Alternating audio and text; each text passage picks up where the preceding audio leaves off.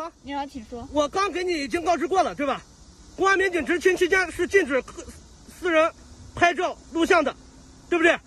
不对，公安民警执勤。公安部规定的。公安部规定的，这不影响执勤。来，把你的手机给我。欢迎来到四零四档案馆，在这里，我们一起穿越中国数字高墙。大家刚才听到的这段录音，来自维权律师常伟平的妻子陈子娟，在七月二十五日与警察的一段对话。七月二十六日，关注家庭教会、艾滋病歧视与性别平等的中国维权律师常伟平被控煽动颠覆国家政权罪一案。在陕西省宝鸡市奉贤法院不公开审理，这是在他于二零二零年十月被秘密关押，遭遇酷刑，不让睡觉，只给很少的饭吃，疲劳审讯，历经漫长等待后，终于被确定的庭审时间。上面这段对话就发生在他的妻子陈子娟前往法院的途中，他一到奉贤，便被公安和特警以防疫为由强行拦下，阻止他和孩子前往法院旁听。常伟平律师及其家人的遭遇。只是中国当局持续打压维权律师的最新一例。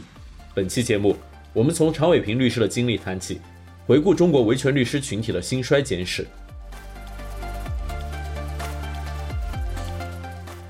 一、维权律师常伟平。常伟平律师自小成绩优异，在初中同学的回忆中，他是几乎每次考试都是年级第一的才子。他也是少有的一踏入律师行业就从事维权事业的律师。与其他维权律师相比，常伟平相对温和。他把更多精力放在曾经敏感度较低的就业歧视和性别歧视案件中。2017年，他帮助因为艾滋病被茅台公司拒绝录取的青年刘源赢回了工作和五万元精神损失费。这是在民事案件案由增加了平等就业纠纷之后的中国平等就业第一案。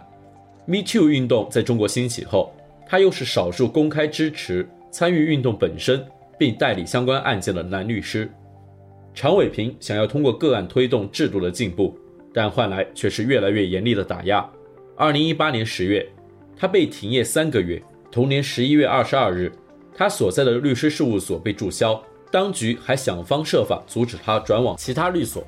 二零二零年十月，常伟平被控煽动颠覆国家政权罪。被指定居所监视居住，期间遭遇酷刑。二零二一年四月七日，常伟平被宝鸡市检察院批准以涉嫌颠覆国家政权罪执行逮捕，目前羁押在陕西省宝鸡市奉贤看守所。二零二一年，常伟平被授予当年的中国人权律师奖。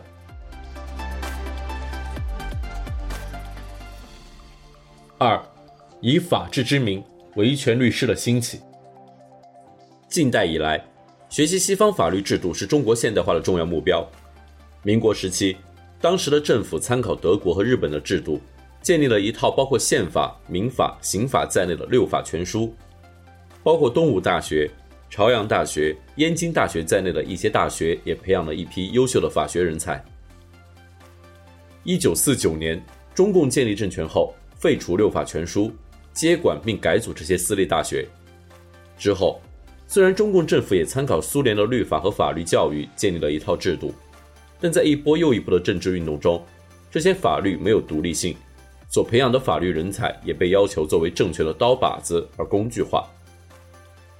一九八零年，当局公开审理所谓“林彪、江青反革命集团案”，律师张思之出任辩护组组长，在庭审中为当时被定性极为严重的被告人辩护，最后，将被告人李作鹏的两项罪名除去。这次庭审辩护成为中国法律制度和律师行业发展历史上的重要一笔。此后，张思之一直为重建中国律师制度、保障律师的辩护权而努力，代理了包括六次被控告学生和知识分子，以及被指控为非法提供国家秘密的郑恩宠案等所谓敏感案件。然而，虽然他一生用尽全力辩护，却几乎都只得到败诉的结果。二零二二年六月二十四日，张思之先生去世，享年九十五岁。这位几乎没有打赢过官司的律师，却被誉为中国最伟大的律师。他为在其之后的中国维权律师群体以法律来保障弱势群体权利的道路奠定了基础。随着中国的法学教育在文革后开始恢复，也逐渐在镣铐中向包括德国、日本、台湾、美国在内的国家学习。一批怀着理想的法学学生选择以法律帮助弱势群体抵抗强权倾轧为职业，形成了中国的维权律师群体。他们普遍以法律条文和法律原则作为刑事和诉讼依据，从程序和证据等多方面挑战无视规则的公权力。有些维权律师出于降低风险或者自身信念的考虑，选择谨慎讨论政治，专心法律解释和诉讼；而另一些维权律师则积极介入公共事务讨论，利用社交媒体传达自己的观点，对公权力的滥权行为进行公开监督。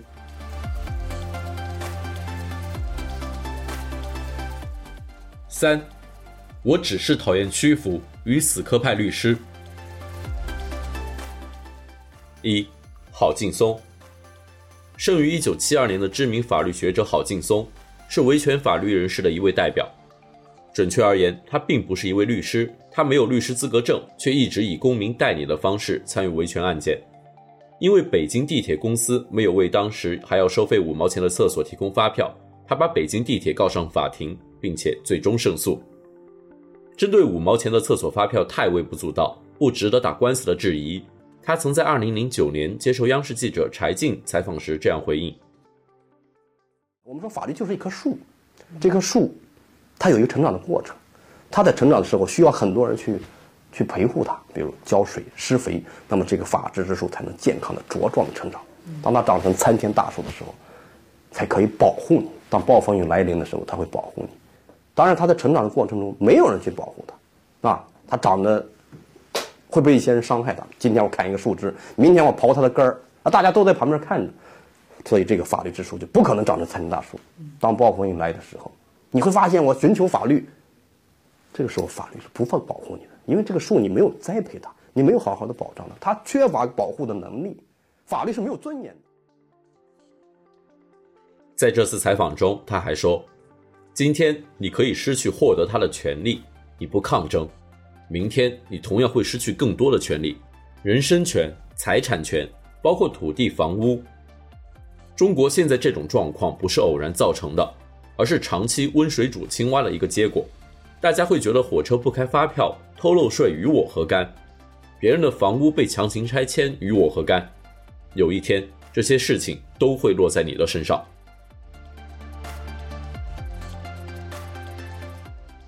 二，朴志强。朴志强是另一位出色的维权律师，他在研究生时期亲历六四民主运动，后在当了几年商业律师后，开始代理一系列涉及言论自由、劳教、刑讯逼供、汶川地震豆腐渣工程调查等案件，并因此为人所知。二零一三年，他代理了因为上访而被劳教的唐慧案。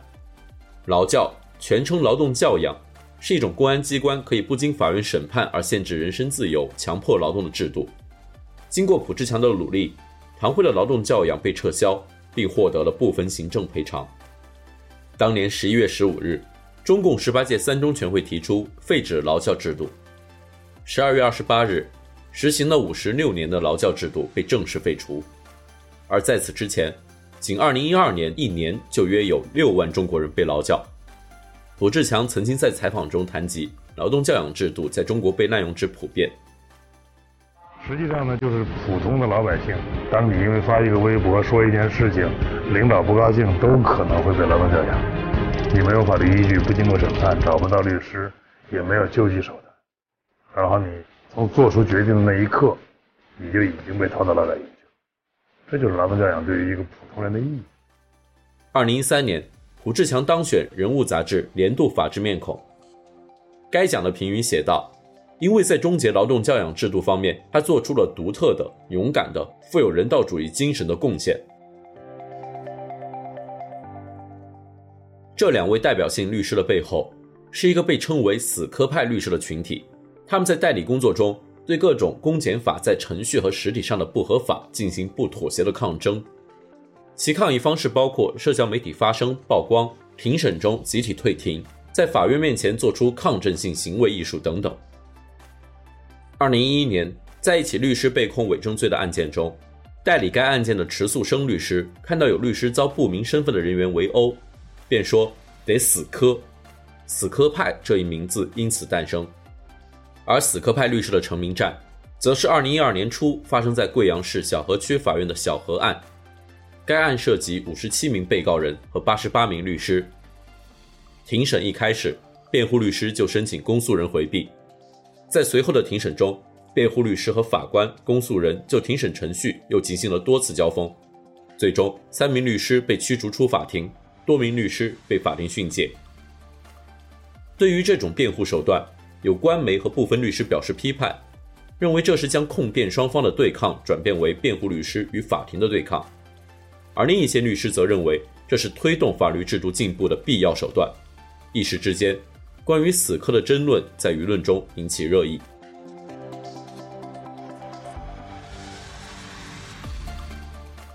四，七零九大逮捕以后，那些曾经的空间消失殆尽。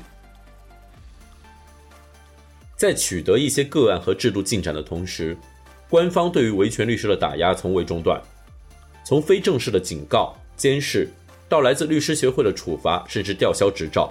乃至牢狱之灾的惩罚，维权律师并没有因为懂法而更少承担公权力任意行使的伤害。二零一四年五月六日，卜志强突然被失踪。此前一天，他刚刚参加了有学者、律师和天安门母亲群体组织的六四研讨会。此后，他一直被关押，并被以所谓煽动民族仇恨罪、寻衅滋事罪判处有期徒刑三年，缓刑三年。后来，他的律师证也被吊销。在朴志强案庭审的当天，法院外警方严密布防，便衣警察将支持朴志强的群众、外国记者和到场的国外使领馆人员推搡冲散。英国广播公司 BBC 的记者曾记录下这一幕。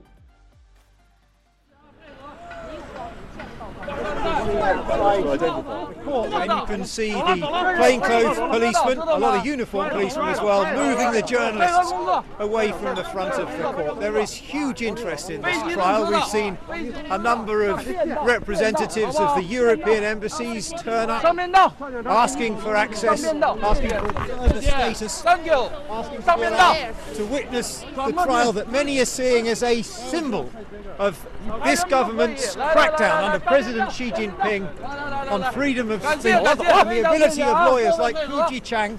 On trial today, one of this country's best-known defenders of human rights, and the ability of people, people like that to speak out. He's essentially on trial today for a number of tweets that he sent. 发生于二零一五年七月九日起几天内，针对维权律师的大抓捕行动，更是标志着维权律师在中国的生存空间消失殆尽。在此之前，黑龙江省庆安火车站发生一起上访男子徐春和与执勤警察冲突，被警察枪击身亡的事件。关于警方开枪是否正当的争论在互联网上发酵，大批维权律师和民众前往黑龙江表示关注。在央视公布现场视频后，舆论进一步质疑发布出来的视频是否经过剪辑。最终，官方定性开枪合法，维权律师尤飞柱、马卫等人被刑事拘留。事件在删帖和律师联署抗议下结束。七月初，一些律师担心刑法修正案中对于律师泄露资讯和扰乱法庭秩序的罪名会影响到代理工作。北京朝阳区律师协会也建议拿掉或搁置这一修改。令人没有想到的是，政府对于这些事件的回应是一串长长的逮捕名单。七月九日凌晨，北京著名人权律师王宇、她的丈夫包龙军律师以及他们的儿子失踪。十日。北京丰瑞律师事务所四名成员、律师事务所主任周世峰律师、周世峰助理李淑云律师、财务总监王芳以及行政助理刘四新都陆续被不明身份人士带走调查，或因不明原因失踪。四十八小时内，北京、天津等十五个省市陆续有维权律师与维权人士被捕。七月十二日，官媒《人民日报》刊登文章，称官方要摧毁一个维权律师推手。访民、相互勾连、滋事扰序的涉嫌重大犯罪团伙。大逮捕之后是刑讯逼供和大审判，包括王宇、王全章在内的律师被以所谓指定居所监视居住为名秘密关押，他们无法会见律师，无法得到外界消息，基本的休息权利没有保障。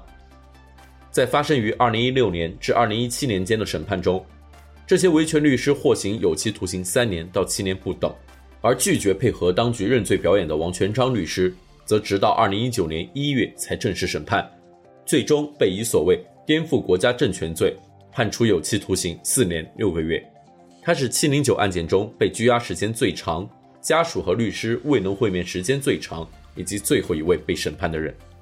在《晋周刊》对他的采访中，王全璋曾谈到过自己在被羁押期间所遭受的虐待。是被以所谓的监视居住的名义关押的一个秘密的地方，在这个地方是没有任何的获取外界资讯的这种渠道的，从早晨六点一直做到晚上九点十点，呃，有时候甚至两点，基本上是不能动的，你眨眼都不能眨。这些武警有两个人一组，轮流值班，你要是眨眼，他都会呵斥你，让你很不舒服。你无论干什么都要先汇报，在那种环境之下，才能真正体验到自由完全消失。长时间在那个看守所被羁押的人都有这种现象，他的那个脚踝那个外部那两个疙瘩，屁股都。做出茧来了，很明显的很厚的一层茧。我在这里边被羁押，那时候的压力、孤独感，心理状态是非常脆弱的。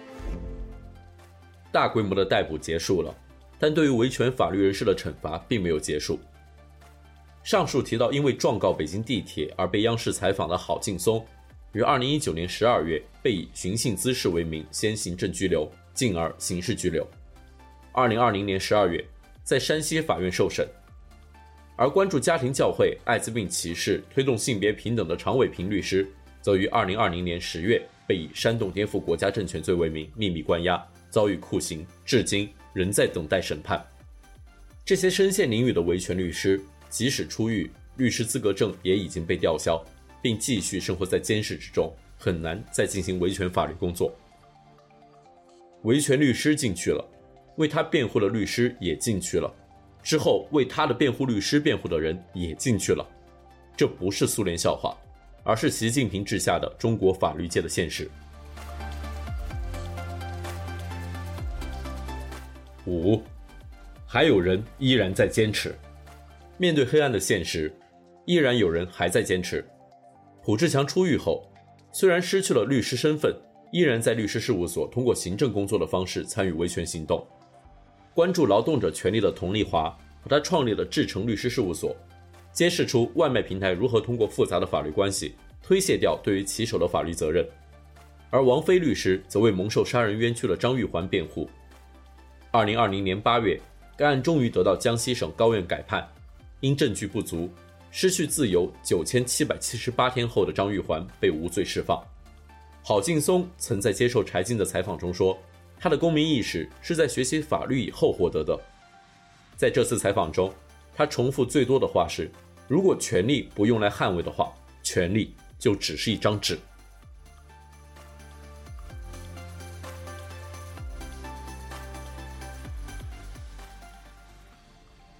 中国数字时代 CDT 致力于记录和传播中文互联网上被审查的信息，以及人们与审查对抗的努力。欢迎大家通过电报 Telegram 平台向我们投稿。为记录和对抗中国网络审查做出你的贡献。投稿地址请见本期播客的文字简介。阅读更多内容，请访问我们的网站 cdt.media。